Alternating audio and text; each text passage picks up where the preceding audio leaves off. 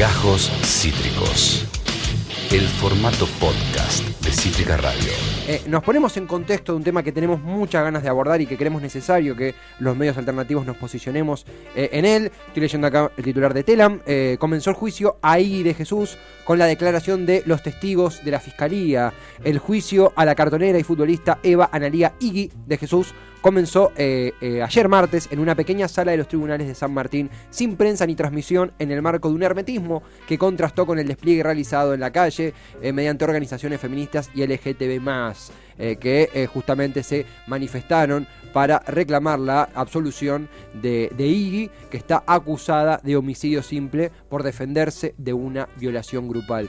Para contextualizar más en profundidad, hay un informe muy interesante y necesario de Cosecha Roja, lo leo para para que sepan de este tema, yo me informé a través de eso, soy nuevo en este tema y, quería saber más. En 2016, una patota de 10 varones intentó violar ahí en Bella Vista, provincia de Buenos Aires. Ella se defendió con un cuchillo y uno de los atacantes murió.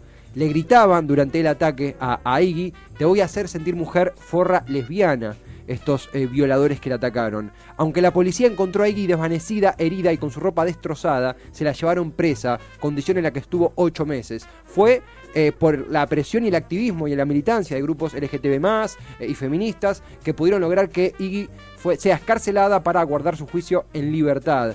Eh, hay, por supuesto, denuncias de irregularidades en la comisaría número 2 de, San Miguel, que se hizo cargo de este caso, del accionar policial que no le prestó ayuda sanitaria eh, ni médica a Iggy. Es un caso que indigna muchísimo, hablamos de legítima defensa ante una violación grupal, un hecho que no podemos ni imaginar.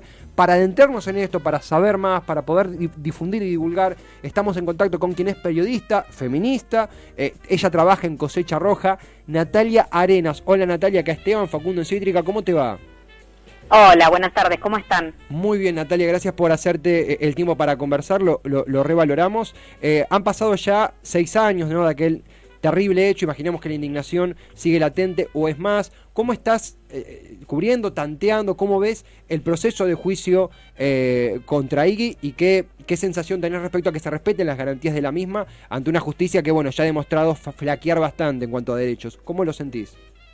Bueno, mira, en principio sí, esto que así como vos venías eh, eh, dando un detalle, detallando un poco lo que lo que fue el caso, eh, es algo que está, digamos que las pruebas están a la vista, ¿no? Y sin embargo, seis años después de que Iggy se defiende de, una violación correctiva, está afrontando un juicio en el que se le acusa de homicidio simple.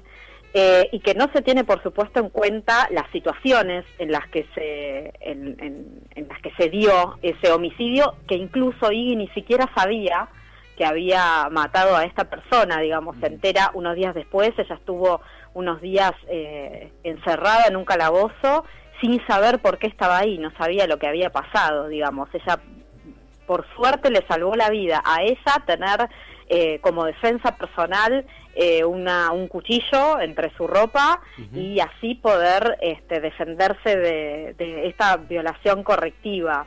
Eh, bueno, como ustedes decían, decimos corrección, decimos violación correctiva porque está más que a la vista que fue eso. y además había sido atacada por esta patota de varones y hay testigos eh, de, digamos, de, la, de, esta frase que es muy clara, ¿no? Que le dicen lesbiana, este, te vamos a hacer mujer, digamos. Entonces, eh, digamos, ni siquiera lo tenemos que explicar lo que es una violación, una violación correctiva en este sentido, porque eso es justamente lo que, lo que sucede, lo que, eh, lo que sucede con, con las lesbianas, el hecho de querer sacarles la, digamos, la homosexualidad, ¿no? Como si mm. una violación eh, pudiera sacarla. Bueno, la, en general siempre se, se, discute y Rita Segato es una es una eh, estudiosa del tema que dice que las violaciones en general son una demostración de poder más que, que no tienen que ver con una cuestión de placer, sino de demostración de poder y no solo de demostrárselo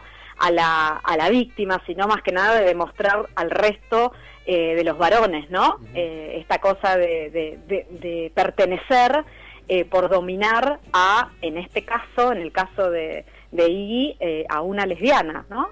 Eh, y lo que vos me preguntabas por las sensaciones, bueno, las sensaciones es el principio de injusticia total, ¿no? Si, si Iggy llegó libre al, al, juicio es, como bien ustedes decían, por el movimiento feminista y por el movimiento LGBT sobre todo, que, que la viene acompañando y que luchó para que su caso sea, se haga visible y que, y que nos enteremos de, de, lo que había pasado. Pero después toda la causa es una irregularidad tras otra. eh, me parece que, que, la conclusión es eh, que, que, el Estado falló por donde se lo mire, las instituciones que se supone que nos tienen que cuidar no nos cuidan y las que, eh, digamos, nos tienen que cuidar de ataques como una violación, además nos condenan si nos defendemos de esa violación, ¿no? Entonces, eh, me parece que es una, por un lado, una situación de, de de indefensa total. Yo ayer veía, a la prensa no la dejaron entrar. Sí, hay mucho hermetismo, ¿verdad?, en el juicio. Exactamente, hay mucho hermetismo, empezó más tarde, a la prensa no la dejan entrar, se hizo en una, eh, en una sala muy pequeña, que entonces tampoco pudieron entrar eh, otras personas que no son de la prensa, pero sí de la militancia y que, querían, que quieren acompañar en ese momento. Esperemos en ese sentido que pueda ser distinta la situación, por lo menos para la etapa de alegatos y de la sentencia, que se supone será la semana que viene. Eh, pero bueno, por un lado eso, ¿no? Esta cosa de llegar a un juicio donde, poniéndome en el lugar de Iggy, digo, donde vos te defendés legítimamente uh -huh. de una violación inminente, que en realidad si lo pensás, eh, fue un abuso, porque digamos hubo tocamiento, hubo desgarro de ropa, fue un abuso. Uh -huh. De lo que se defendió Iggy eh, es del, del, acceso carnal, ¿no? De lo que sería la, la, violación propiamente dicha, pero abuso hubo.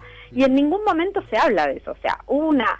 En el proceso de, de instrucción, en, el, en, la investigación del hecho, no hay para nada perspectiva de género, eh, y mucho menos perspectiva LGBT.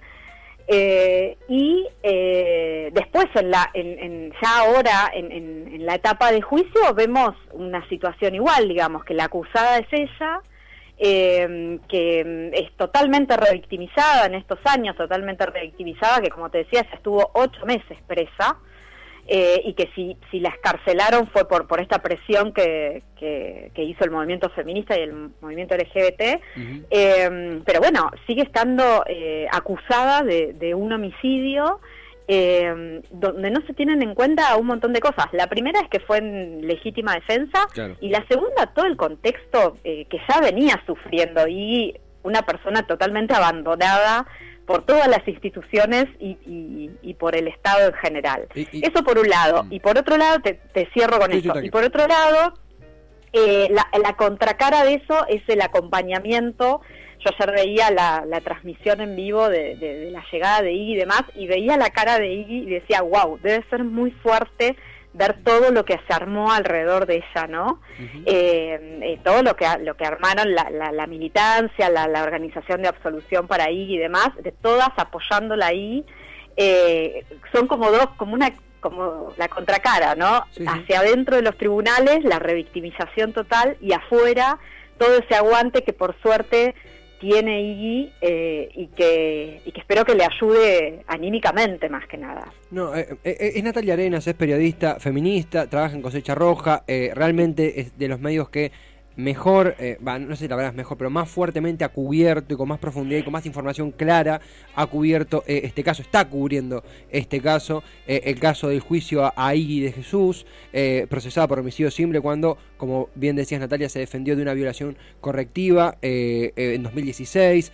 logra pasar el juicio carcelada justamente por la presión y el, el activismo de ustedes, del movimiento feminista, el movimiento LGTB. En ese sentido también pensaba cuántas, lamentablemente, cuántas IGs hay también, porque hablamos de lugares donde las comisarías tienen impunidad, donde la policía tiene una violencia eh, inclaudicable, donde el Estado no llega o no cumple, eh, donde la eh, perspectiva de género no existe. Lamentablemente, no, no por, por, por tirar más leña al fuego, pero imagino que, que hay más IGs, que hay mucho más reclamo y que a veces no alcanza, porque justamente es el Estado lo que no llega y es la violencia lo que perdura. No sé vos cómo sentís esto.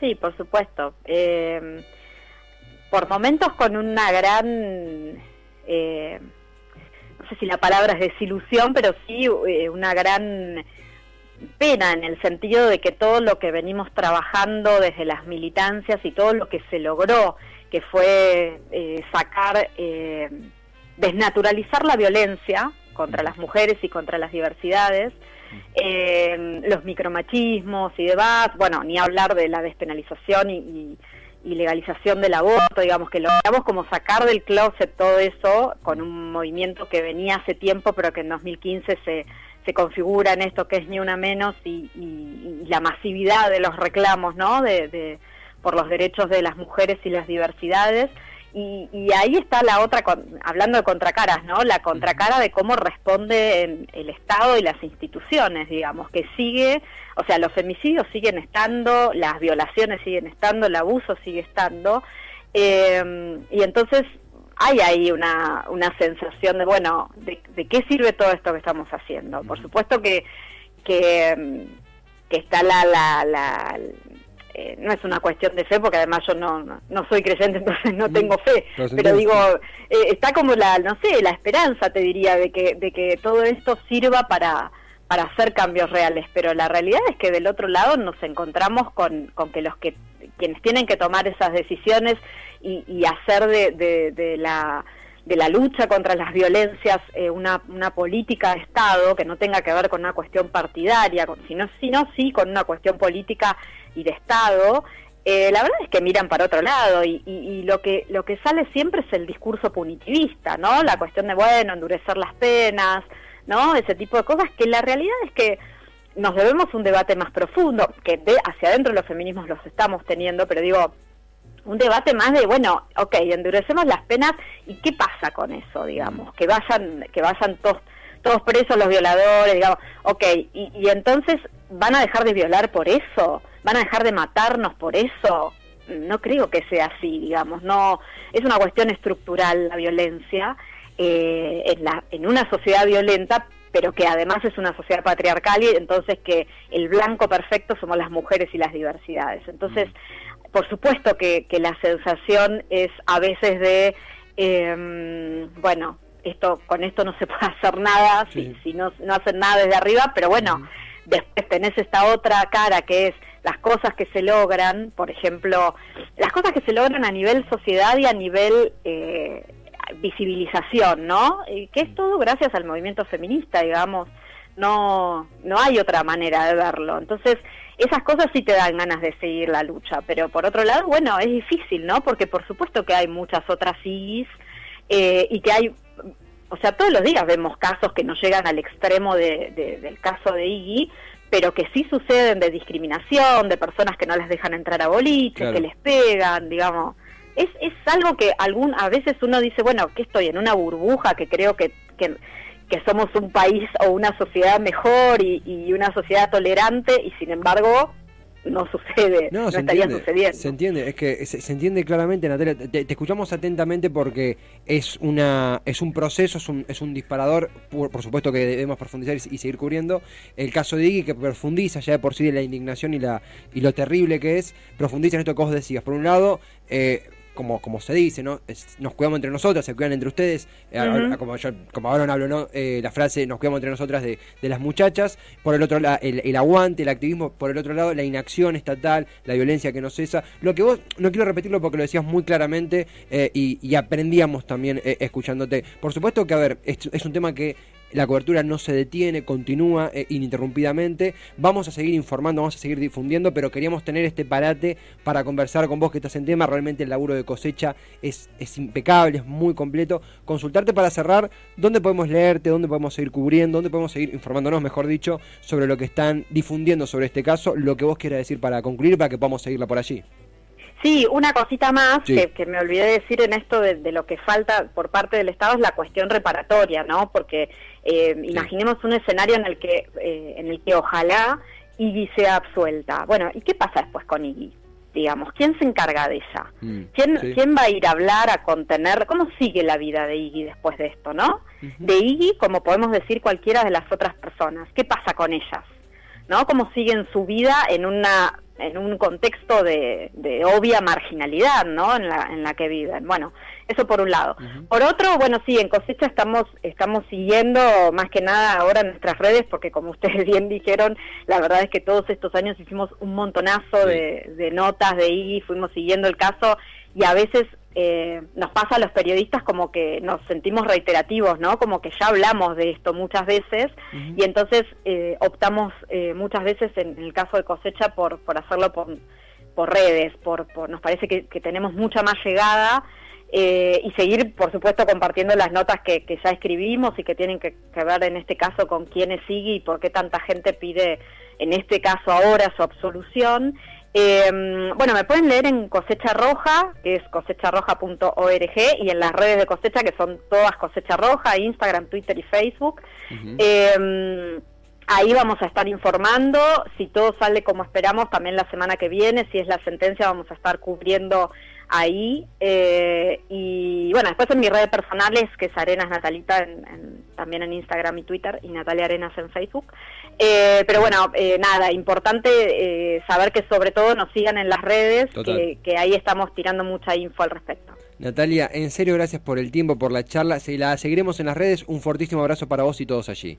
Bueno, gracias a ustedes por convocarme. Un abrazo. Abrazo para vos también, Natalia, que es Natalia Arenas, periodista feminista, quien trabaja en Cosecha Roja, un tema que, que yo conocía muy, poquito sobre Iggy y que necesitas y queremos convocar a quienes están en la jugada, a quienes están en, la, en el lugar de los hechos, para poder difundir y para poder divulgar este tema que es, es, terrible, me sale decir es terrible, y contrasta dos caras de la sociedad, un activismo muy fuerte que permitió que espere el juicio eh, sin, sin que esté presa, y una justicia y un Estado también que no estuvo donde tenía que estar y hay que también mencionarlo. Sí, completamente. Y en esta lucha de la cual Natalia hablaba, me parece importantísimo el tema de la visibilización como una primera instancia, pero tomando las palabras de ella, creo que también se empieza a demandar una acción desde arriba, ¿no? Una acción desde el propio Estado que se meta con mucha más responsabilidad, con mucha más eh, eficiencia en, en estos temas para no solamente, como bien decía ella, castigar este tipo de cosas de una manera más dura, incluso hasta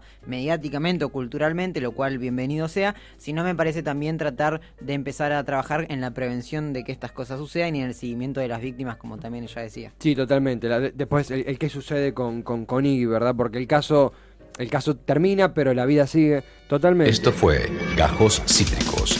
Encontrá los contenidos de Cítrica Radio en formato podcast en Spotify YouTube o en nuestra página web.